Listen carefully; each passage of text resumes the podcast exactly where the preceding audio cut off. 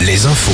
Le point sur l'actualité de ce lundi avec Fabienne Lacroix. Bonjour Fabienne. Bonjour Nico, bonjour à tous. C'est d'abord la météo avec euh, des averses hein, ce matin sur euh, le Poitou-Charentes, la Touraine ou encore la Pointe Bretonne. Le ciel se couvre pour ce lundi de Pâques avec des nuages et de la pluie, plus d'éclaircies espérées euh, dans la soirée, de 14 à 19 degrés pour les maxis. Et puis sur la route Prudence, le trafic s'annonce dense aujourd'hui pour les retours de ce week-end de Pâques. Bison Futé a d'ailleurs placé un, car, un grand quart nord-ouest en rouge. Dans le Morbihan, des secours maritimes et aériens déployés en nombre hier pour tenter de retrouver un adolescent porté disparu à Guidel.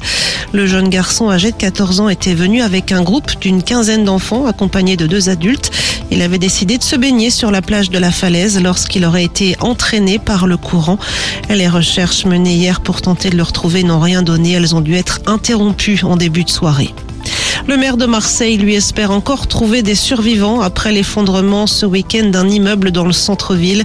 Les secours ont découvert deux corps sans vie cette nuit sous les décombres. Six personnes sont toujours portées disparues. La réforme des retraites, semaine cruciale hein, pour le texte, puisque le Conseil constitutionnel doit se prononcer vendredi sur sa conformité. Les syndicats, eux, donnent rendez-vous jeudi pour une douzième journée de mobilisation.